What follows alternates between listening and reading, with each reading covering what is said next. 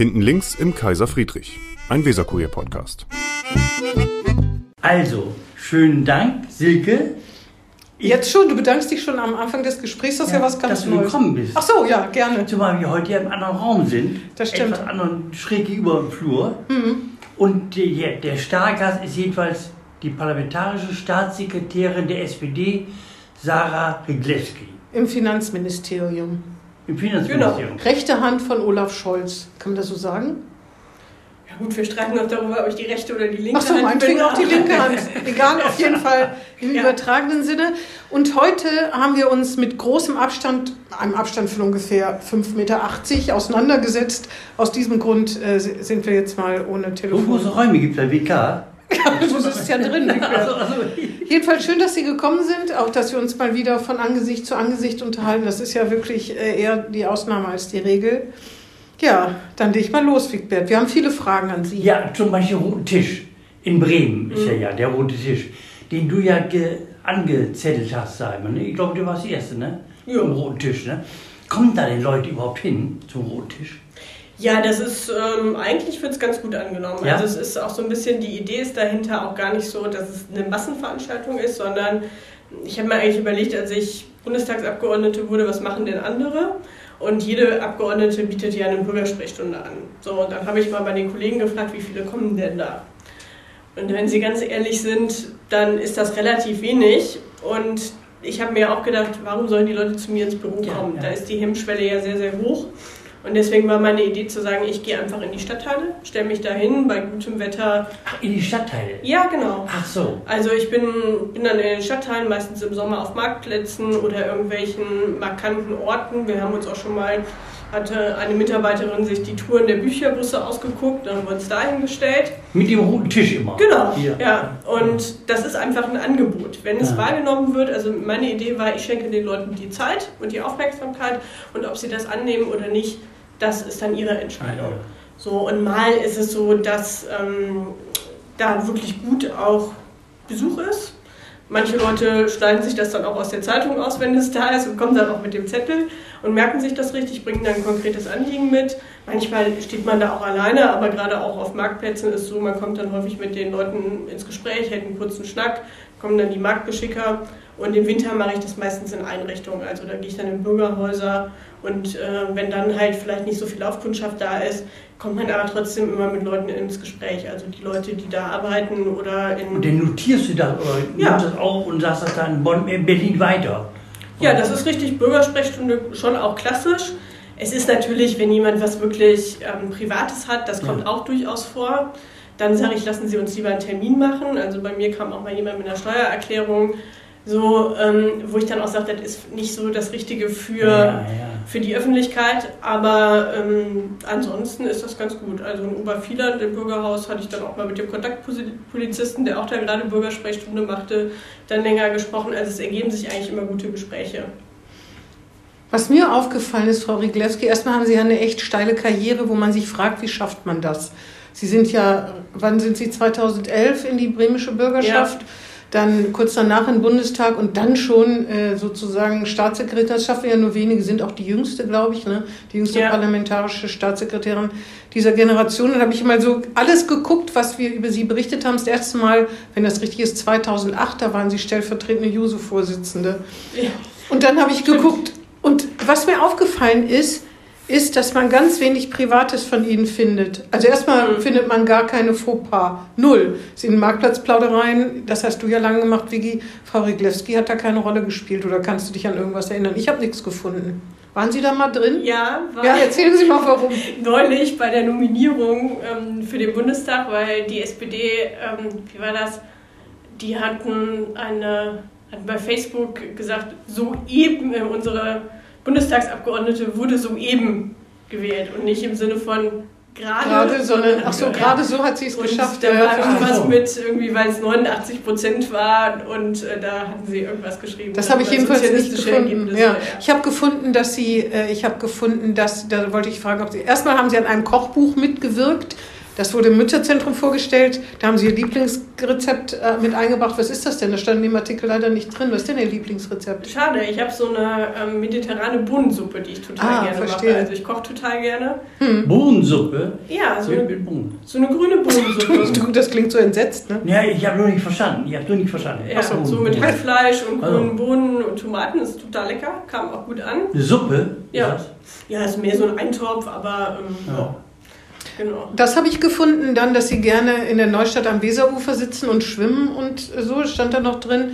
Und das dritte habe ich schon fast wieder vergessen, da muss ich echt mal nachgucken. Auf jeden Fall ist das wirklich. Ach so, Sie basteln gerne für Freunde Geburtstagskarten. Machen Sie das noch? Schaffen Sie das noch?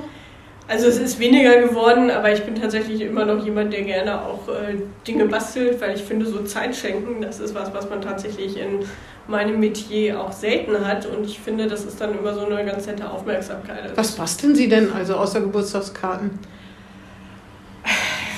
Ganz, also ganz unterschiedlich, wenn ich irgendwie was verschenke. Also meine Schwester, Einpacken und so? Meinen Sie das? Ja, auch solche Sachen, genau. Und ich ähm, male auch ganz gerne, also jetzt nicht wahnsinnig künstlerisch anspruchsvoll, aber so das eine oder andere, wenn ich irgendwie so eine schöne Idee habe.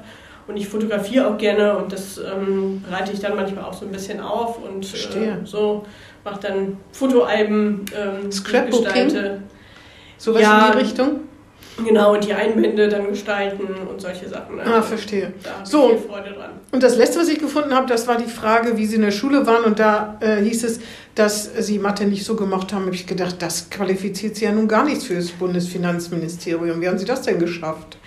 Also ich muss sagen, äh, A, habe ich eine sehr ambivalente äh, Haltung zu Mathe. Also ich mochte es in der Schule tatsächlich nicht besonders gerne, ähm, war aber ansonsten naturwissenschaftlich eigentlich ganz gut auf Zack. Vielleicht hat ja auch meistens viel mit, ähm, mit technischem Verständnis zu tun und war dann während meines Studiums, ähm, hatte ich auch Statistik, da war das dann nicht mehr so das Problem. Ich glaube, bei mir war so dieses abstrakt, ähm, also ich bin da mehr anwendungsorientiert mathematisch äh, unterwegs. Und erstaunlicherweise hat mein Job im Finanzministerium auch immer relativ wenig mit Zahlen zu tun, also Mhm. zumindest mit komplexer Mathematik eher weniger. Ähm, Ich bin ja auch nicht Haushälterin und nicht für den Haushalt zuständig, sondern für ähm, Steuern und Finanzmarkt. Und da geht es viel halt auch um, ähm, um volkswirtschaftliche Modelle. Die haben auch was mit Mathe teilweise zu tun, aber ich habe auch mal ein paar Semester ähm, Volkswirtschaft studiert ähm, interesseshalber, also von daher liegt mir das auch nah. Und bei Steuern geht es viel auch um Gesetze. Also ähm, da fängt man ja nicht an und sagt, ich schreibe mir jetzt Summe X aus, so viel wollen wir als Staat zusätzlich einnehmen und danach berechnen wir dann unsere Steuern, sondern da geht es ja meistens darum, Steuern kommt ja auch von Steuern, dass man Dinge regulieren möchte. Ne? Natürlich geht es auch um Einnahmen, aber da ist mehr die Frage, was will man denn eigentlich damit erreichen? Ja, Glück gehabt, ne? Ja, Würde ich jetzt mal sagen. Weil so eine ungefähr, also man muss, ich finde, man muss eine Vorstellungskraft von Zahlen haben, wenn Ja. man da mit Millionen, Milliarden oder Ja. Billionen sogar hantiert, was Schulden zum Beispiel betrifft, ne? Das auf jeden Fall. Also eine, eine Vorstellungskraft muss man da auch haben. Aber in der Tat muss ich wirklich sagen, mh, es ist, vielleicht ist es manchmal auch eher so eine Frage, also Mathe wäre vielleicht nie mein liebstes Fach geworden, aber ähm, ich habe schon auch, ich fand es im Studium wirklich auffällig, dass wenn man dann weiß, was berechne ich denn eigentlich damit und was ist der Sinn dahinter, warum ich jetzt ein Modell habe. Also Statistik in Sozialwissenschaften ist ja auch hochspezialisiert, aber dann hat man, wo man auch viel mit Modellen und Schemata arbeitet. Aber ähm, Ja, aber in der Schule hat man doch ausgerechnet, wenn die Lok um 8.15 Uhr am Bahnsteig A abfährt und die Lok B um 19.28 Uhr in C ankommt, also Textaufgaben, gut, das ja ist aber, drei, aber das ist aber Dreisatz. Das, das war auch nicht mein Problem. Okay, das ist gut. Das war eher so die, das, das Kurvendiagramm und äh, Aber Sie sind auch nicht in Bremen zur Schule gegangen, muss man sagen, sonst wäre es vielleicht ganz anders ausgegangen. In Köln vielleicht, ne? Eher? In Köln?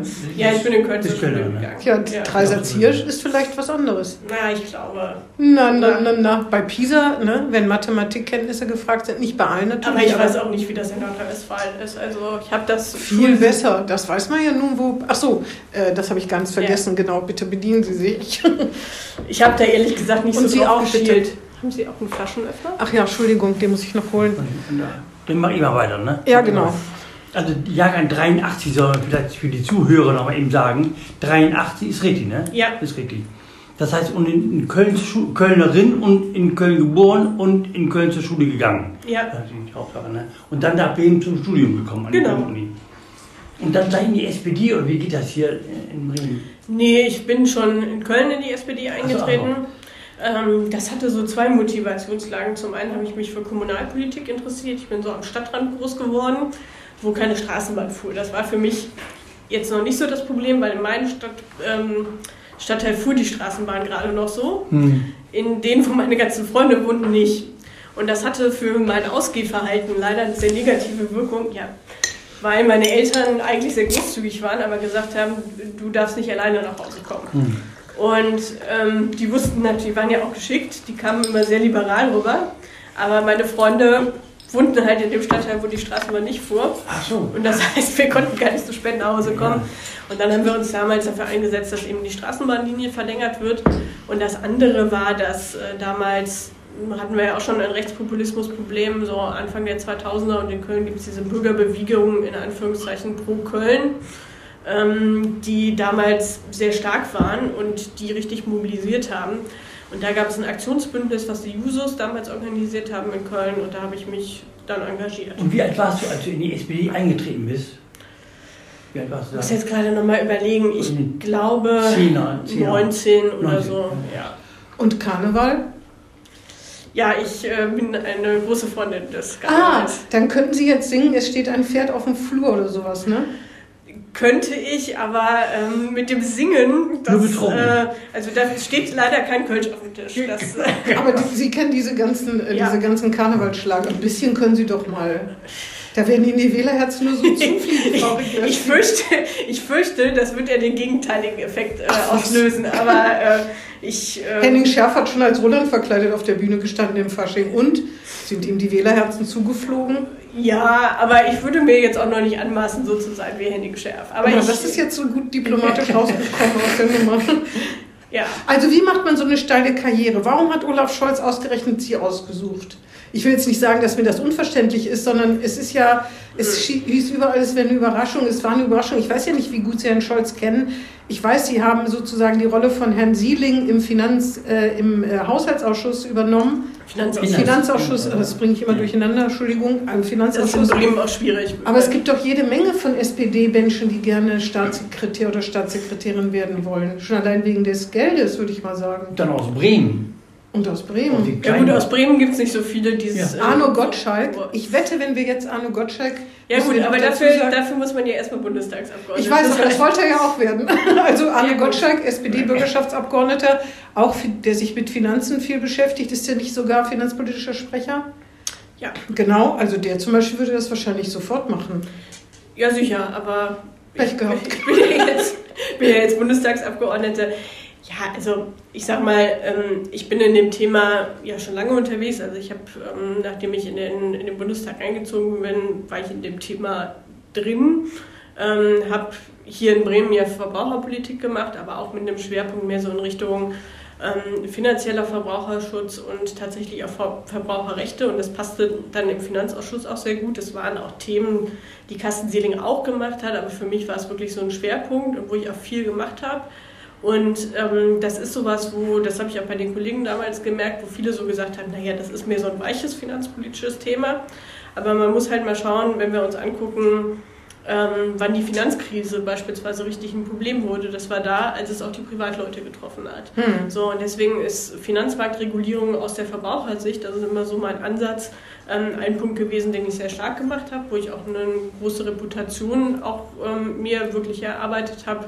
Habe dann mit der neuen Legislaturperiode immer mehr Aufgaben auch bekommen, auch gerade so diesen Bereich Finanzmarktaufsicht, Ver äh, Versicherungsaufsicht. Und ähm, das ist halt eben ein Themenfeld, was auch im Finanzministerium einfach sehr, sehr wichtig ist. Ähm, und gerade diese Schwerpunkte wollte dann halt auch Olaf Scholz setzen. Und äh, klar, es ist natürlich auch so, man möchte so ein bisschen auch die Republik abbilden. Ja, also. Ähm, Ach, und dann war Bremen sozusagen auch mal dran. naja, Naja, Olaf also, Scholz ist ja schon Hanseat. Ja, also äh, einer meiner Kollegen im Finanzministerium hat auch ein bisschen Sorge, dass da jetzt wieder ein reines, noch ein reines Nordlicht kommt, weil ähm, die Kollegin äh, im Haushaltsausschuss, die für Haushalt zuständig ist, ist halt auch aus Norddeutschland. Mhm. Aber es war vor allem auch die Themensetzung. Und es ist natürlich so, ähm, also ich finde, Olaf Scholz ist ein sehr kluger äh, Politiker, der in vielen Themen auch sehr stark drin ist ähm, und der auch ein Interesse daran hat, auch verschiedene Positionen zu sehen. Und natürlich habe ich ähm, in manchen Punkten eben halt auch eine, eine Sichtweise, die ähm, man da auch ganz gut gebrauchen kann. So, die nochmal eine andere äh, Perspektive reinbringt. Nochmal ganz kurz zum Verbraucherschutz. Hätte Bremen nicht eigentlich Verbraucherschutzministerium, sage ich mal, in Bremen, einen Senator einen Verbrauchersenator oder Senatorin? Also das wäre natürlich auch immer schick, aber man muss natürlich sehen, ähm, sage ich jetzt auch aus der, ich bin es ja nicht mehr ähm, aus der Perspektive ja. der ehemaligen verbraucherpolitischen Sprecherin ähm, in Bremen. Es ist vieles im Verbraucherrecht auch sehr stark bundesrechtlich geregelt. Also es geht ja wirklich auch um, um Normen, ähm, die wie auch überall in der Republik gleich sein müssen. Lohnt das nicht im Bremen? Also das ist, es ist einfach relativ wenig rechtlich zu hm. regeln auf, ähm, äh, auf Landesebene. Das ist, ähm, ist so einer der Gründe, weshalb das ähm, nicht zwingend Sinn macht. Also ich würde mir ein bisschen wünschen, also ich fand es schade, dass das Verbraucherschutzthema von Wirtschaft weggegangen ist, weil wirtschaftlicher Verbraucherschutz mhm. ist schon ein wichtiger, ein wichtiger Aspekt, wo es auch durchaus Sinn macht, äh, das auch in, äh, auf Landesebene so zu bespielen. Ähm, aber ich würde jetzt nicht sagen, dass das Thema Verbraucherschutz hier eine keine ausgeprägte Rolle spielt, also mit der Aufstockung der Schuldnerberatung, ähm, was ja auch ein Element von Verbraucherschutz ist, von finanziellem Verbraucherschutz, hat ja Bremen jetzt gerade auch ähm, wieder was Gutes auch gemacht. Kommen wir mal zur aktuellen Frage. Vielleicht haben Sie das gerade gelesen. Jetzt geht ja der SPD eine Landesvorsitzende flöten, kann man so sagen, Frau Aulep. Jetzt werden mehrere Namen gehandelt. Einer ist Ihrer. Sie haben sich ja auch schon mal gegen Frau Aulep um das Amt beworben. Nee? Nein. Wo haben Sie gegen Sie kandidiert, gegen Frau Aulep? Oder habe ich das vollkommen ich falsch noch verstanden? nie gegen Frau Aulep kandidiert. Entschuldigung, dann nehme ich das alles zurück. Ich meine, ich hätte Also ich habe jetzt gerade auch aber überlegt, aber... Der Name Riglewski spielt eine Rolle bei der Nachfolge von Frau Aulep. Das ja, stimmt. ich glaube, aber Sie hat noch gar keiner gefragt, ob Sie das überhaupt machen wollen. Wollen Sie das, Landesvorsitzende werden? Also wir werden uns da jetzt zusammensetzen und gucken. Sie also sollen nicht so eine diplomatische... Ja, Erstmal Sie, ob Sie das wollen wollen würden. Also ich äh, bin stellvertretende Landesvorsitzende und ich mache das auch sehr, sehr gerne. Ähm, ich hab, bin ja auch Mitglied des Parteivorstandes und ähm, verstehe mich natürlich immer mit Rücksprache mit dem Landesvorstand auch ein bisschen als Außenministerin. Und natürlich habe ich ein hohes Interesse daran, dass die Bremer SPD gut aufgestellt ist. Und es ist ja auch nicht so, dass ich jetzt sage, ich interessiere mich auch nicht für die Themen, die hier sind. Ich habe mich ja auch bei den Koalitionsverhandlungen mit, äh, mit engagiert. Aber ich finde, es ist jetzt so eine Situation, ähm, wo wir uns wirklich auch hinsetzen müssen, mal gucken müssen. Wir sind ein Jahr vor der Bundes äh, wir sind ein halbes Jahr vor der Bundestagswahl, zwei Jahre vor, vor den nächsten Landtagswahlen, wo man wirklich einfach gucken muss, ähm, wie kriegt man jetzt ein gutes Team auch aufgestellt. Weil also wenn ich aufhöre, bräuchte man auch jemand anderes. Also von daher ähm, bin ich da auch in meiner Meinungsbildung nicht abgeschlossen. Ah, also Sie wissen noch nicht, wenn Sie gefragt werden, ob Sie es machen ich finde, das ist was, was man gemeinsam entscheiden sollte. In dieser Situation, wo wir jetzt sind. Ja, aber erstmal muss genau man seinen Hut ja in den Ring werfen, ne? Also ja, da genau. stehen ja jetzt Herr Bovenschulte, Herr Wagner und Sie. Wenn man sagen würde, es soll eine Frau sein, braucht man nicht lange überlegen, würde ich sagen. Ne? Es gibt ja auch noch ein paar mehr andere Frauen. Also wie gesagt, ich finde, sich also, da die an wird der irgendwie Stelle, noch nicht geredet. Ja, aber ich finde, sich da zusammenzusetzen, das gemeinsam zu entscheiden, ist, glaube ich, der richtige Weg. Na gut, wenn Sie da nichts zu sagen wollen, dann sagen wir was zu den neuen Umfragewerten. Die SPD bei 13 Prozent. Oha. Vielleicht oha, können wir oha, doch oha. mal das Thema Landespolitik. oha, oha, oha. Also das wird, das wird ja schwierig. Ne? Ich vermute mal, aber das können Sie selber sagen, wie stehen Sie denn zur Großen Koalition? Zählen Sie auch die Tage, bis sie vielleicht beendet wird oder finden Sie, es funktioniert eigentlich ganz gut? Weil allein regieren halte ich bei 13 Prozent jetzt ja. für schwierig ambitioniert, sagen wir es von der freundlich ja, sagen. Genau. Ambitioniert. Ähm, also ich würde beide Fragen mit Ja beantworten. Sie also, die Koalition satt, die große? Ja, also ich glaube, der Punkt ist, ähm, aber ich würde auch sagen, die Zusammenarbeit funktioniert grundsätzlich Ah, ganz ja. gut. Mhm. Aber der Punkt ist halt einfach, man merkt schon, dass es Parteien sind, die von sehr unterschiedlichen Perspektiven kommen. Und wir wissen ja auch alle, diese Koalition ist jetzt nicht zustande gekommen, weil alle sie unbedingt nochmal gewollt haben, sondern es war ja die Situation, dass Jamaika es Mhm. nicht hingekriegt hat. Und dann war irgendwie die Frage, geht man in Neuwahlen mit der ungewissen Perspektive, auch mit Blick auf die AfD, muss man ja ganz klar sagen. Wir waren, glaube ich, damals alle wirklich massiv geschockt von dem, ähm, von dem äh, Wahlergebnis. Und dann hat man diese Koalition nochmal gemacht. Und auf vielen Punkten funktioniert es ganz gut, auch weil man zu ähm, Kollegen natürlich auch über die Jahre eine gute Basis aufgebaut hat. Also ich bin ja viel damit beschäftigt, auch Interessenausgleich dann auch zu machen in der Koalition in meinem Bereich. Ähm, aber man merkt halt natürlich auch, es knirscht und knackt. Und ähm, die gemeinsamen Themen sind einfach komplett aufgebraucht. Also das ist, ähm, das merkt man dann halt schon. Und Aber das hieß bei Rot-Grün in Bremen auch. Die werden aufgebraucht und zack, kann man trotzdem weitermachen. Mit einem noch dazu. Naja, gut, es ist halt immer so ein bisschen die Frage, findet man sich dann auch wieder zusammen und äh, sagt halt, wir gucken auch, was könnten denn weitere Themen sein. Und ich habe das Gefühl, dass das in Bremen eigentlich ganz gut gelungen ist. Ähm, Aber es knirscht aber- auch. Ja klar, ich glaube Knirschen. Also ich kann mich ja nicht an die Zeit von Rot-Grün und also kann ich mich schon dran erinnern, aber da war ich, das habe ich mehr so von außen ähm, betrachtet und ähm, ich sag mal auch Schwarz-Gelb, was ja mal für, für beide Partner eine Wunschkonstellation war, äh, hat auch schwer geknirscht. Also wir erinnern uns ja noch an Gurkentruppe ähm, etc. Also es wird in Koalitionen immer knirschen und das ist, es sind unterschiedliche Parteien, ja. Aber irgendwann muss man halt auch sagen, die Ausgangspunkte sind einfach zu unterschiedlich. Und ich glaube, der Unterschied ist, dass es schon auch ähm, mehr Themen gibt mit inhaltlichen Überschneidungen zwischen Rot-Grün und Rot-Rot-Grün als jetzt mit, äh, mit der SPD und der CDU. Und das, was man gemeinsam hat gestalten können, das ist auch jetzt gegessen.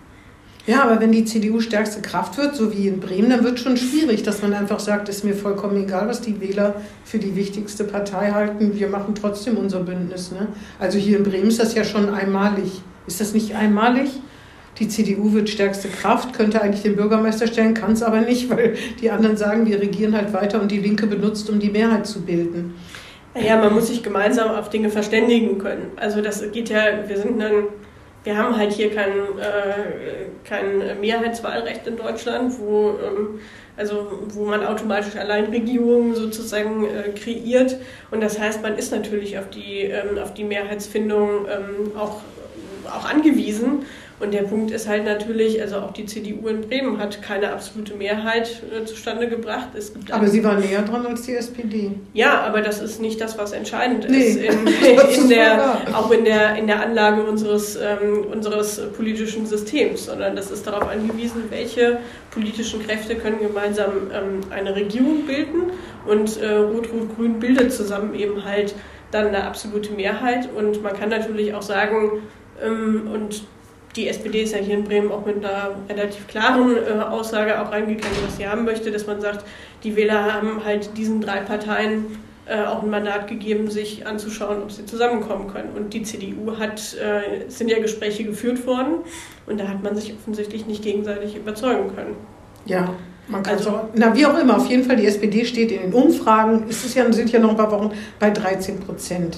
Da ist man natürlich schon sehr angewiesen darauf, dass man überhaupt ausgewählt wird, ne? weil die große Angst von der SPD ist nun mal schwarz-grün auf Bundesebene. Dann werden sie ihren Posten auch wieder los. Vielleicht doch lieber Landesvorsitzende werden. Also ich werde auch gerne wieder Bundestagsabgeordnete ähm, und äh, also natürlich kämpfen wir bis zur Wahl auch für eine starke SPD. Das ist auch mal jenseits von Koalitionsaussagen ähm, das Wichtigste. Und, Aber sie ähm, dümpeln schon ganz schön lange da unten rum. Ne? Ja, klar. Also das, Woher ähm, kommt das Das lässt eigentlich? sich auch nicht bestreiten. Ich glaube, dass die SPD, da bin ich durchaus auch selbstkritisch, ähm, bestimmte Dinge, die sie jetzt angestoßen hat, deutlich früher hätte anstoßen äh, müssen. Naja, dass man sich auch inhaltlich mal sortiert. Also wir hatten vor, ähm, das ist ja so ein bisschen äh, übersehen worden, weil es diese Auseinandersetzung gab, auch um die Frage, wer wird Parteivorsitzender, aber wir hatten einen Parteitag 2019, wo man bestimmte Dinge inhaltlich auch wirklich mal konsolidiert hat, wo man äh, dieses Thema Hartz IV, ich will gar nicht sagen hinter sich gelassen hat, weil ich auch immer finde, ähm, das sind die Schlachten der Vergangenheit, die manche Leute auch nochmal schlagen mussten und dann bei vielen Älteren, auch in der Partei, es immer noch um die Frage ging, wer hatte damals eigentlich recht. Das ist zumindest meine Wahrnehmung. Und was für jemanden, der irgendwie erst Anfang der 2000er in die SPD eingetreten ist, immer so ein bisschen ermüdend war. Sondern wir haben uns stattdessen die Frage gestellt, wie sollte denn der Sozialstaat im 21. Jahrhundert denn aussehen? Also mhm. was wollen denn Leute? Und ähm, das eine ist natürlich die Absicherung von Menschen, die in Not geraten. Das ist total wichtig. Ähm, aber es geht auch darum, wenn wir jetzt auf das Thema Digitalisierung gucken, wenn wir aber auch schauen, wie stark auch die Bekämpfung des Klimawandels unsere Gesellschaft verändern wird, dann wird es auch darum gehen, dass man Menschen auch äh, so absichert, dass sie einen Beruf vielleicht nochmal komplett neu erlernen können, ohne dabei massive finanzielle Einbußen ähm, in Kauf zu nehmen. Heutzutage, wenn man nochmal eine Ausbildung machen muss äh, und eine Familie hat, das ist fast nicht möglich, weil das finanziell einfach nicht darstellbar sind. Ähm, diese Punkte auch anzugehen und auch zu sagen, wir verzahnen auch die verschiedenen Ebenen stärker miteinander, das hätte man viel, viel früher machen müssen, weil man dann auch aus der ewigen Hartz-IV-Debatte rausgekommen ist. Und ich glaube auch das, was wir jetzt diskutieren, auch im Kontext des ähm, Zukunftsprogramms, ähm, mit der Frage, wie sieht denn Sicherheit im Wandel wirklich auch aus, weil ich das auch wahrnehme, wenn ich in der Stadt hier unterwegs bin. Die Leute haben schon auch Sorgen, dass die Veränderungen, die auf sie zukommen, sie zurücklassen. Und zu sagen, wir ähm, investieren auch in Technologien, die sicherstellen, dass wir auch weiterhin in Deutschland ein Industriestandort sind. Ich glaube, dafür sind wir auch gut aufgestellt. Ähm, das ist eben ja nicht wichtig und dass wir deutlich machen, daraus erwachsen auch Chancen für Leute, die heute in Arbeit sind und auch für Regionen. Und das sind so Punkte, da hätten wir uns viel früher mit beschäftigen müssen, hm. Ähm, weil das, glaube ich, etwas ist, was uns auch auszeichnet als Sozialdemokratie, nicht zu sagen, wir stehen einem Wandel skeptisch gegenüber und versuchen das, was jetzt ist, so lange zu konservieren, wie es geht. Ähm, aber auch nicht zu sagen, uns ist es egal, was es mit den Menschen macht. Das wäre so das, was ich teilweise den Grünen durchaus vorwerfe, sondern zu sagen, ja, wir nehmen das an, aber wir wollen es so gestalten, dass auch Chancen für, für alle entstehen. So, und das gelingt jetzt eigentlich ganz gut, das inhaltlich zusammenzubinden. Aber ich glaube, das hätte man deutlich früher hinkriegen müssen. Und dafür haben wir uns, glaube ich, zu sehr und zu lange auch mit uns selbst beschäftigt. Und jetzt noch Frau Baerbock, der als Person schon Herzen zufliegen, einfach so, egal wofür sie steht. Oder was meinst du, Wittbjörn? Ich glaube nicht daran. Also ich glaube, das ist noch ein halbes Jahr hin bis zu den Wahlen. Und da ist Frau Baerbock wieder auf normalen Maß geschrumpft. Meinst du? Ja, 100 Prozent. Hundertprozentig, da ist nur gerade so ein Heim. Aber Olaf Scholz ist jetzt auch nicht der, der die Herzen, nee, die Herzen so zufliegen. Ach ja, genau, bei dem Landesvorsitz, da äh, stand ja in unserer eigenen Zeitung, sie wären ein bisschen spröde. Also und deswegen würden sie nicht vielleicht gleich gewählt werden. Ich meine, im Vergleich zu Herrn Bovenschulte weiß ich jetzt auch nicht, ob das. Aber das ist bei Herrn Scholz auch so ein bisschen so. Der ist halt echt ein bisschen. Kann der auch charmant sein eigentlich und witzig? Also A, habe ich mich über diese Zuschreibung ehrlich gesagt etwas geärgert? Ja, ich frage mich, was soll das eigentlich heißen? Ja. Also, und ich habe mich auch gefragt, hätte man das bei einem Mann auch geschrieben? Natürlich, also wirklich, natürlich hätte also, man das geschrieben. Ich habe übrigens ihren, ich habe ihren Text ge gelesen darüber, also unseren Text darüber, dass sie sagen, als Frau hat man es in Berlin auch nicht leicht, nur aus dickes Fell und so. Und dann geht es auch um irgendwelche Zoten, die abends erzählt werden, die man als Frau nicht lustig findet. Und ich habe gedacht, es gibt schon frauenfeindliche Witze, die lustig sind. Gibt es, aber es kommt auch darauf an, wo sie erzählt werden. Wer sie erzählt, die dürfen ja Frauen erzählen. Aber, aber trotzdem, das muss man also, ja sagen, es gibt halt auch männerfeindliche oder was weiß ich, ja. Ostfriesenwitze. Es aber gibt aber frauenfeindliche Witze, die echt bösartig sind, aber man kann ja auch über sich selbst und sein eigenes Geschlecht sagen. Aber ich finde, es kommt immer darauf an, wo es ist. Und ich sag mal, ähm, also ich habe durchaus meine Situation gehabt, wo man da steht und wo ich sage, ich in meiner Position als Bundestagsabgeordnete kann dann auch mit einer gewissen Autorität da auftauchen. Aber ich sag mal, wo ich irgendwie denke, ähm, wenn man meine Praktikantin dabei hat und ich die dieser Situation ausgesetzt sehen würde, also ich fand es schon nicht schön, äh, wenn man da mit lauter Leuten, die irgendwie 20, 30 Jahre älter sind als wir, in einer reinen Männerrunde äh, steht und dann irgendwie frauenfeindliche Witze erzählt bekommt ähm, von Leuten, mit denen man eigentlich professionell umgehen sollte, finde ich das einfach nicht angemessen. Also ich sag mal, ich, wir alle, die wir hier im Raum sitzen, reden ja in unserem privaten Umfeld vielleicht auch anders, finden Dinge anders lustig oder bei Menschen, die wir gut kennen. Das stimmt. Aber bei Menschen, die ich nicht kenne, ne, und ich sag Ja. mal, ähm, die Situation, also wenn man da steht, äh, auf einem parlamentarischen Abend ein Glas Wasser in der Hand hat und äh, ein Mann fortgeschrittenen Alters, Jetzt erzählen Sie den Witz. Ne, dem, es war kein Witz, aber so. es war eine sehr unangenehme Situation, der einem schon immer irgendwie so ein bisschen verstohlen ins Dekolleté geguckt hat, dann irgendwie dem Kellner ungefragt sagt, äh, bringen Sie der jungen Frau doch mal was Anständiges zu trinken. Obwohl, ist das echt schon frauenfeindlich? Ich finde es unangemessen. Ja gut, aber das hat mit Frau, glaube ich, nichts zu tun. Wenn da, wenn da ein junger Knabe wie Wigbert Gerling stünde und einer würde 29 bin ich sagen, und einer würde sagen, bringen Sie dem Kerl mal was Anständiges zu trinken, wenn er am Wasser, das ist genauso, genauso, ist halt so Altherrenhumor. Ne? Ich finde, ich finde das ehrlich gesagt nicht angemessen. ich Also, habe gedacht, jetzt würde was irgendwas kommen über Brüste oder so, weil Sie gesagt haben, ins Dekolleté gucken. naja, aber Das ich, wissen die Herren inzwischen, dass man das dann doch nicht ja, macht. Ne? genau. Aber jetzt, äh, also ich habe dann gesagt, vielen Dank, wenn ich was anderes trinken möchte, Ja, ja, bestelle ich mir das. Ach, das und meinen Sie ja äh, klar. hab die, ähm, hab die, ja, also es ist halt, es ist relativ klar, dass es dabei auch darum geht, dass man auch ähm, mal deutlich macht, welche die Ansagen macht. Und ähm, ich sage Ihnen ganz ehrlich, das hätte er vermutlich bei einem Mann nicht gemacht. Ein junger Mann, Nein. ist ja egal. Aber ähm, Ja. ne, und dann stelle ich mir halt vor, ich wäre nicht ich, sondern ich wäre vielleicht die Praktikantin. So. Ja, Und ähm, dann ist ihm nämlich auch im nächsten Schritt aufgefallen, dass ich eben nicht die Praktikantin bin. Und da hat er gesagt, ja, wenn ich jetzt gewusst hätte, dass sie Bundestagsabgeordnete sind, hätte ich es nicht gemacht. ja, das ist aber noch blöder, oder? Ja, Naja, so und ich sag mal so, das ist halt so ein Punkt, wo ich denke, ne, also wir können halt in der Kneipe, hätte ich das auch vollkommen in Ordnung gefunden. Ne? Aber ich sag mal, bei einem quasi geschäftlichen Termin Ja. schwierig. Aber ich finde, man muss auch vorsichtig sein, dass man nicht zu empfindlich wird, weil dass man jetzt was mit Spröde sagt, dass die es darauf beziehen, dass man was beim Mann nicht gemacht hätte, das ist ja eine Vermutung. Warum sollte man beim Mann, beim Mann nicht schreiben, dass der Spröde ist? Aber ich habe auch einfach nicht verstanden, was die Aussage dahinter Ja, ist. ich habe es nicht geschrieben. Ne? Ja, ich weiß, genau, deswegen. nicht. Ich habe jetzt nicht den Eindruck, dass sie Spröde sind, aber das würde man. Wigbert, hast du das schon mal geschrieben über jemanden? Vielleicht über Sarah Unnahbar.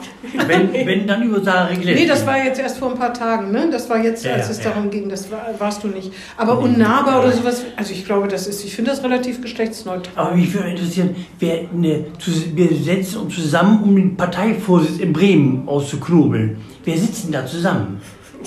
Die Bewerber am besten. Da machen sie Schnick, Schnack, Schnuck und die Sache Genau, so ungefähr machen wir das. Ja, ja. Wir würfeln das aus. Nein, also man führt halt ähm, so wie das ist. Also das, hier, sitzen, hier sind ja auch alles Leute, die das Geschäft ja ein bisschen kennen. Also da unterhalten sich verschiedene Leute miteinander und ähm, Namen. Dann gucken wir- bin nein. natürlich an Namen interessiert. Ne? Ja, Sehr ich weiß. Ich weiß, aber äh, an der Stelle äh, Fang an. An werde wer? ich dann, werd ich dann ein bisschen verschlossen. Na, Spröde. Ja, die, da hat sie wieder. so, Spröde, ja. ja. Jetzt wissen wir nicht, woher es kommt. Also, Sie sind Profi, das reicht, um so bezeichnet zu werden. Naja, wie auch immer, auf jeden Fall, äh, auf jeden Fall bei Herrn Scholz, also ich finde, ich habe den einmal persönlich erlebt, da hat er wahnsinnig schlechte Laune gehabt. Das war zum Beispiel, aber Sie kennen ihn ja nun bei besser. Also man, er wirkt eben nicht so, als ob er besonders charmant oder humorvoll wäre. Das heißt, aber Sie kennen ihn natürlich auch ganz anders.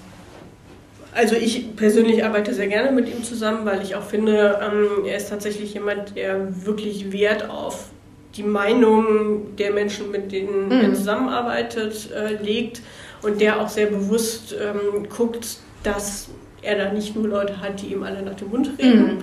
sondern ähm, die halt auch mal irgendwo wirklich auch sagen, ich bringe jetzt mal eine andere Perspektive ein. Das finde ich in der Zusammenarbeit extrem Mhm. äh, gut und das macht auch die Tätigkeit, die ich da jetzt habe, interessant, auch mit dem gesamten Team.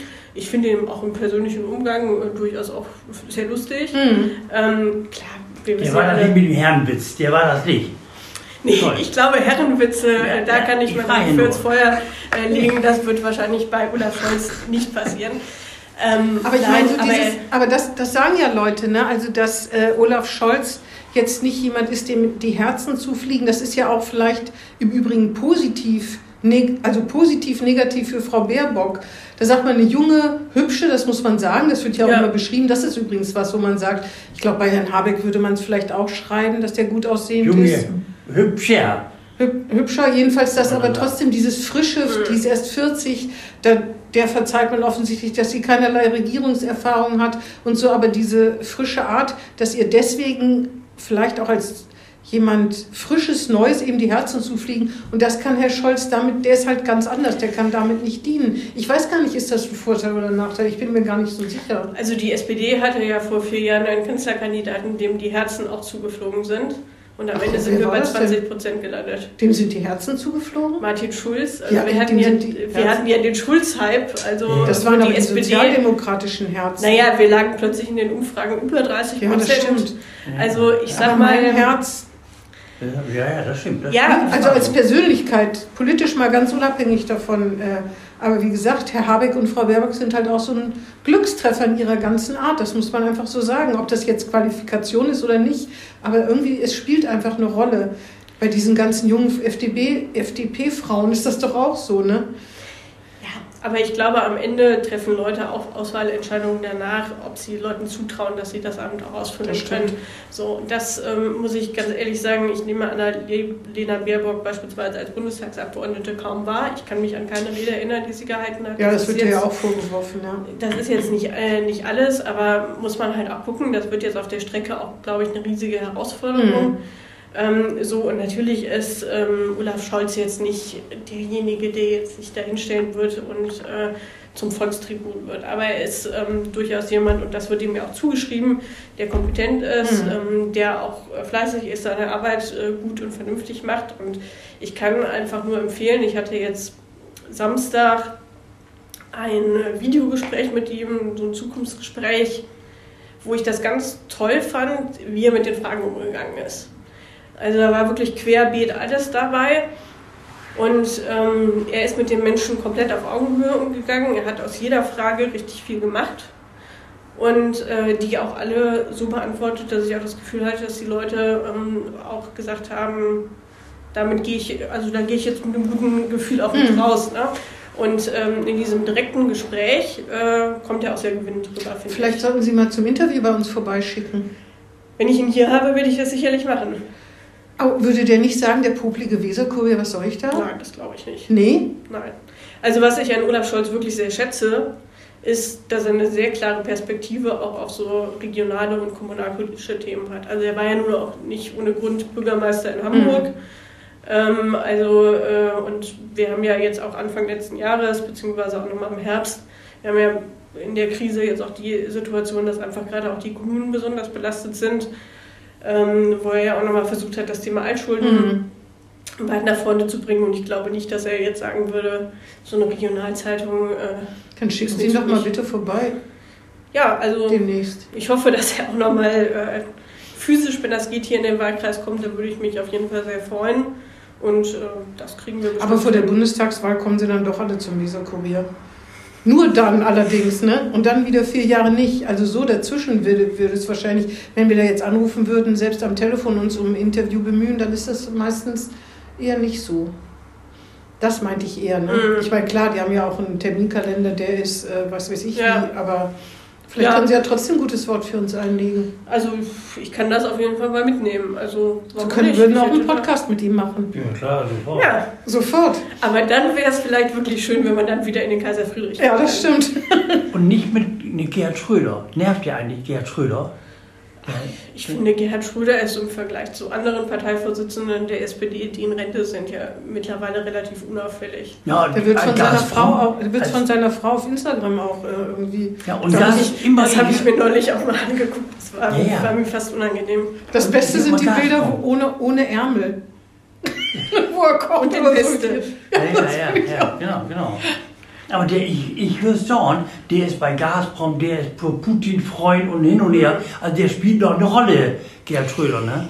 Der Ja klar, schon- aber das ist ja auch bekannt. Ne? Er hält sich doch ganz schön raus, finde Also, ich. ne? Ja, das ist natürlich, klar, das ist natürlich immer irgendwie was, was, was auch so ein bisschen erklärungsbedürftig Nervt- ist. Aber nervt es der? ist, der, also ich sag mal, das ist halt berechenbar. Man weiß ja, wo Ah, die ja, ja. Problemlagen liegen. Also da gibt es, glaube ich, andere. Aber das hat halt auch jede Partei. Andere in der SPD, die nerven, ja, wer denn? Naja, also Na? ich sag mal, äh, Machen Sie eine ja zarte so- Andeutung. Ja, hier auf einen weiteren Niedersachsen. Weitere Niedersachsen. weil Fällt mir nur weiter. ehemaligen Ministerpräsidenten. Ich wollte gerade sagen, wieso sollte Herr Weil denn nerven? Nee, Ja, der, kann ja sein. nee, Stefan Weil bestimmt nicht. Ja sein. Sigmar Gabriel meldet sich aber auch so, sehr markant ach so, Wort, sie, ne? Ja, obwohl der hat, der hat ja, also da zum Costa. Beispiel kann ich mir eher vorstellen, dass jemandem, auch wenn der politisch nervt, so jemandem die Herzen zufliegen. Ja. Weil der Aber hat ja so eine ja- lässige, so eine Schröder-Art hatte der, ne? Also muss man Zu uns sagen. kommt ja Olaf Scholz jetzt. Das ist schon gebucht. Demnächst Ne? im Wahlkampf, aber wie gesagt, im Wahlkampf das Nee, nee. Hinterher, nach dem Wahlkampf. zum Kaiser, Kaiser Friedrich. Obwohl, wenn er Kanzler ist, dann wird es schwierig, ne? Wow, Und wir sind ja ganz optimistische Menschen. Wir wünschen ihnen ja alles Glück. Stimmt's? Ja, ja, natürlich. Ja. Das ist gut. Auf jeden Fall. Ja. Äh, apropos, äh, apropos nervt, äh, was wollte ich, was wollte ich jetzt sagen mit nervt? Ähm, Ich hatte Gerhard Schröder. Ach so. eigentlich- Olaf Scholz ist aber nun mal nicht die linke Parteiführung. Ne? Da liegen ja dann doch Welten zwischen. Das ist ja auch was, womit sich die SPD ein bisschen rumgequält hat. Ich kann mir vorstellen, da Sie mit Olaf Scholz ja eng zusammenarbeiten, wo stehen Sie denn politisch? Stehen Sie eher bei Frau Esken und Walter Borjans oder stehen Sie eher auf der Scholz-Seite? Wenn man, so richtige Flügel sind es ja nicht, aber so ein bisschen repräsentiert Herr Scholz zumindest was anderes. Also, ich würde sagen, wir haben in den, seit der Auseinandersetzung um den Parteivorsitz da vieles dafür getan, um zu gucken, was ist eine gemeinsame Linie. Ich finde die Frage. Ähm, Ja, jetzt kommt wieder so eine diplomatische Antwort. Ja, aber also ich überlege gerade, also ich ähm, sag mal so, ich habe das ja auch gesagt, ich schätze Olaf Scholz sehr und ich wäre auch nicht, ähm, ich hätte auch nicht Ja gesagt, seine Staatssekretärin zu werden, wenn ich nicht seine Art Politik zu Mhm. machen gut fände. Auf jeden Fall ist es sehr Ne? unaufgeregt, finde ich. Ne? Das ist übrigens was, was, egal bei der Politik, aber ein Problem ist, heute finde ich, äh, einfach als Wählerin, dieses durch Twitter erhitzte Ja. Raushauen von unüberlegten, und da ist leider Frau Esken auch, jetzt hat sie sich sehr zurückgenommen in letzter Zeit, Ja. aber am Anfang, und das hat Scholz noch nie gemacht. Also das zum Beispiel finde ich, das äh, finde ich anstrengend. Warum auch, ne? Ich habe, glaube ich, im Interview mit dem Weserkurier gesagt, ich würde uns wünschen, dass wir alle mal ein bisschen milder miteinander umgehen. Mhm. Und das ist ehrlich gesagt ein zutiefst empfundenes Bedürfnis von mir, weil ich auch finde, diese Erregungsspiralen, in Mhm. die wir uns da hochschaukeln, die dienen ja auch niemandem. Und ganz ehrlich, ich komme viel rum und ich habe auch ein großes soziales Umfeld außerhalb äh, einer Politikbubble. Die Leute lehnen das ab Mhm. und das widert die teilweise auch an. Mhm. Und ich finde auch zu Recht. Sind Sie denn auf Twitter und tweet, tweeten damit? Selten. Ja. Also Twitter muss ich wirklich sagen, ich bin äh, bei Instagram und ich bin bei Facebook, aber bei Twitter bin ich ganz selten, weil ich halt einfach merke, dass dieses Zugespitzte, was da ist, das lädt dazu ein, dass man selber sehr stark zuspitzt. Mhm. Und ich bin so jemand, ich, ähm, da komme ich einfach auch nicht aus meiner Haut. Ich finde, viele Dinge haben einfach zwei Seiten. Ja? Und selbst wenn ich eine andere Auffassung habe, heißt es ja nicht, dass ich nicht dem anderen Art zugestehe, dass er seine Auffassung aus gutem Grund vertritt, also für sich guten Grund vertritt. Hm. Und möglicherweise gibt es ja auch Punkte, über die ich nachdenken könnte. Ja? Und ich finde, das ist eigentlich das, worum es ja in der Politik auch geht. Ähm, und deswegen bin ich nicht so der Twitter-Freund. Und Mhm. ich muss auch ganz ehrlich sagen, wenn man mal twittert, es gibt also auch dieses, man zieht immer so viele Kommentare nach sich, wo man auch viel gucken muss, dass man dann dagegen hält und wo ich auch denke, da ist mir meine Zeit auch Mhm. einfach zu schade. Also dann mache ich lieber noch einen weiteren roten Tisch und äh, diskutiere da mit Leuten. Da kriegt man ja auch nicht nur positives Feedback, ähm, aber dann kläre ich das mit den Leuten lieber auf Augenhöhe. Ja, oft ist der Ton ja dann auch viel zivilisierter, weil man sich so nicht ins, so, so redet man nicht miteinander. Warum auch, ne? Man Genau. spitzt es ja schon gar nicht zu, weil man, man redet ja nicht wie gedruckt oder wie getwittert. So ist es eben, ne? Man Ja. redet irgendwie ganz anders, das stimmt. Meine letzte Frage wäre, angenommen, Herr Scholz wird Kanzler, werden Sie dann Bundesfinanzministerin? Und falls Sie Bundesfinanzministerin werden sollten, das ist mir fast noch wichtiger, kommen Sie dann regelmäßig zu uns zum Gespräch? Also zum Weserkurier würde ich auf jeden Fall immer äh, kommen. Dann nehmen wir Und- Sie beim Wort. Ne? Und bei dem anderen ist auf jeden Fall sehr viel Falsch drin. Deswegen sage ich mal so, meine Zielsetzung bis zur Bundestagswahl ist jetzt erstmal wieder Abgeordnete zu werden. Aber vorstellbar ist das doch oder ist das doch nicht abwegig? Oder gibt es da, ist die, wenn Sie sagen, sind die linke Hand, die rechte Hand, ist die dann auch scharf auf den Posten? Also ich sag mal, ich habe, das haben Sie ja gesagt, eine äh, durchaus für meine äh, jungen Jahre ähm, eine Karriere politisch gemacht, ähm, wo ich wenig geplant habe. und ähm, eigentlich gar nichts. Ich habe mich eigentlich immer darum bemüht, das, was ich mache, anständig zu machen. Und ähm, ich freue mich auch darüber, dass das gesehen wurde. Aber äh, darüber zu spekulieren, wie ein Kabinett aussieht nach der Bundestagswahl, Naja, das äh, finde ich. jüngeren Frauen gehört aber schon mit auch die Zukunft und zwar zu Recht. Ich will das gar nicht in Abrede stellen. Aber mein Schwerpunkt ist jetzt erstmal, ich möchte Sie wieder würden in den. Altersschnitt in einem Kabinett um zig Jahre wahrscheinlich senken. Vermutlich. Das ist doch schon was. So, aber ähm, erstmal möchte ich wieder in den Bundestag und Okay. Bremen auch Na, einfach das wird wieder ja vier wohl- Jahre ver, äh, Das werden Sie ja wohl hinkriegen, oder? Ich bin auch optimistisch, aber ähm, Ja. Da, meine letzte Frage wäre, jetzt geht das ja Riglewski gegen Röwekamp in Bremen, in Stadt Bremen. Mhm. Ne? Und das ist ja nicht gebongt, dass ja die, das Direktmandat für den Wahlkreis 54 ist, glaube ich, ne? Ja. 54, das ist direkt an den... äh, Obwohl der Unterschied zwischen. Ihnen und Frau Motschmann waren 5% oder Ja, Punkte ja. oder so. Ne? auch nicht so, so wahnsinnig viel war auch nicht. Ne? Und Röwekamp ist ja auch nicht Ja, von es, war gestern. schon, es war schon deutlich. Na, nee, nee. Ich glaube ja. 29 Prozent zu 24, so ru- rund. ja, ich habe so nach dem Nachzählen, das fand ich ganz lustig, waren es dann genau 30. 30 zu Fand ich, hab ich auch 24, gedacht, gut. Komma. Ähm, Ja. also ich mache mir da schon berechtigte Hoffnung, aber es ist natürlich, man Ja. stellt sich immer wieder zur Wahl. Der ist ja nicht von gestern, Röwekamp, ne? Der ist nicht von Ja, gestern. ich auch nicht. Nein, nein, natürlich, natürlich nicht, natürlich nicht, aber er auch nicht. So, Ja. aber ich sag mal, äh, es ist ja auch nicht so, dass, es, dass Frau Motschmann jetzt auch jemand ist, der irgendwie in dieser Stadt gar keinen Ruf hatte. Sie hat ja Nein, durchaus natürlich. als, ähm, auch als Bürgermeisterkandidatin hier auch ein durchaus respektables Ergebnis Aber gehabt. sie hatte auch einen Ruf, den sie loswerden wollte. Ja. Obwohl der Röwekamp auch. Als Innensenator. Ja, ja. Also ich freue mich da auf die Auseinandersetzung. Ich glaube, das wird spannend und ähm, ich kenne ja Thomas Röwekamp auch noch aus meiner Zeit aus der Bürgerschaft. Ähm, ja, Guter Mann, ne? gucken. guter Mann. Mann. Also ich bin, äh, ich bin ja nicht in der CDU und ich glaube, wir haben inhaltlich dann doch auch deutliche Differenzen, ähm, aber im persönlichen Umgang ähm, habe ich das immer als positiv empfunden. Also das, ähm, so, ich glaube, das wird auf jeden Fall spannend. Ja. Ja. Dann sag ich herzlichen Dank erstmal. Also, falls- hast du noch Fragen? Nee, ja. Also, wir können, wir können uns ja noch zwei Stunden länger unterhalten. Aber Sie kommen ja wieder. So oder so, egal was Hab ich auch immer gesagt, aus Ihnen ja. wird. Mit Äh, Olaf im Gepäck.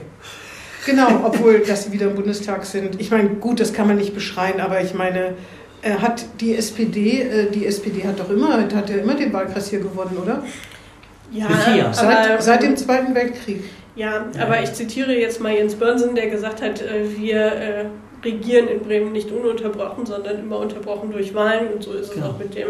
Das ist, aber, Direktmandat. das, ist aber, das ist aber wirklich eine schöne Formulierung. Und ja, er hat ja auch recht, man muss Und die es immer wieder auch neu mehr geworden. Ist immer mehr geworden. Im, im Listen, ne, Wahlkreis 54. Die CDU hat da immer zugelegt, immer zugelegt. Ich weiß auch noch, Frau ne, Rita Mohr-Löhmann schon, da hatte ich schon zugelegt, da war schon relativ, also 5% oder 6%, aber ne, nicht so ganz aus der Welt, sag ich mal so. Ne? Also da muss man schon ein bisschen kämpfen. Ne?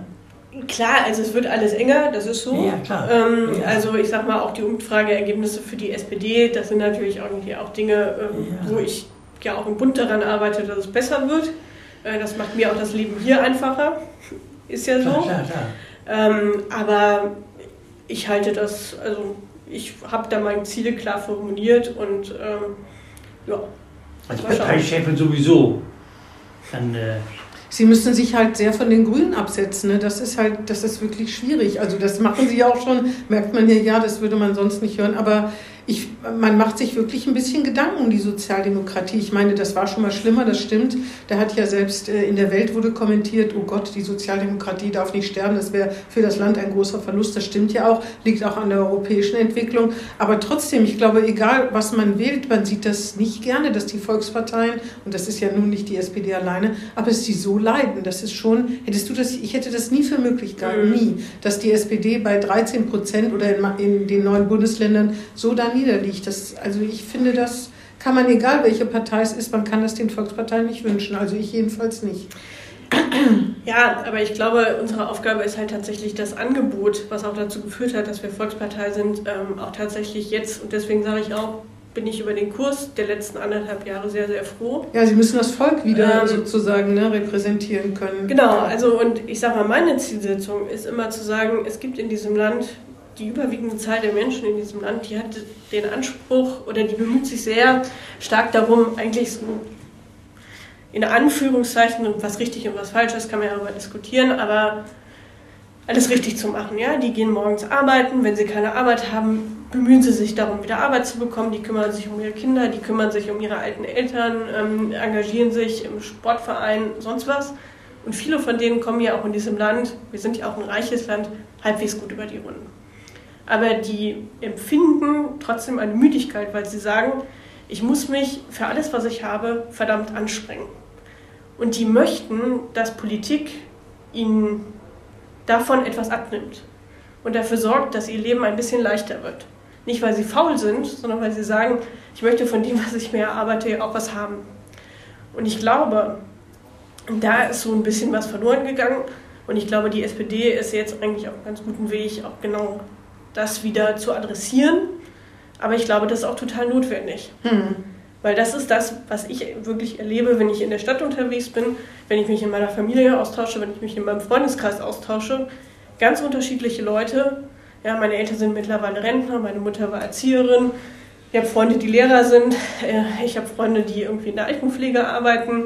So, also ganz unterschiedliche Leute. Und das ist aber so ein Grundgefühl, was ich eigentlich immer wieder, wieder warm nehme, auch wenn ich in den Stadtteilen unterwegs bin.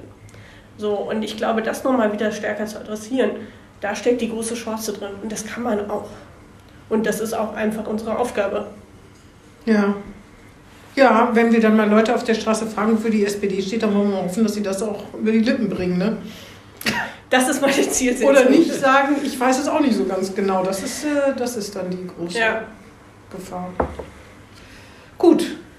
Ja, Wollen Sie noch was unseren Zuhörern, unseren Tausenden von Zuhörern sagen? Ich glaube, das, was ich zum Schluss gesagt habe, das ist das, was mir persönlich sehr wichtig ist. Und ich glaube, damit habe ich schon einen ganz guten Schluss gehabt.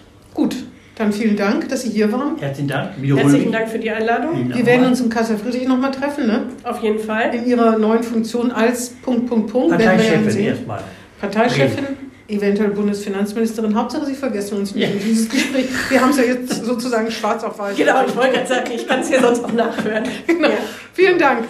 Herzlichen Dank. Tschüss. tschüss. Tschüss. Tschüss.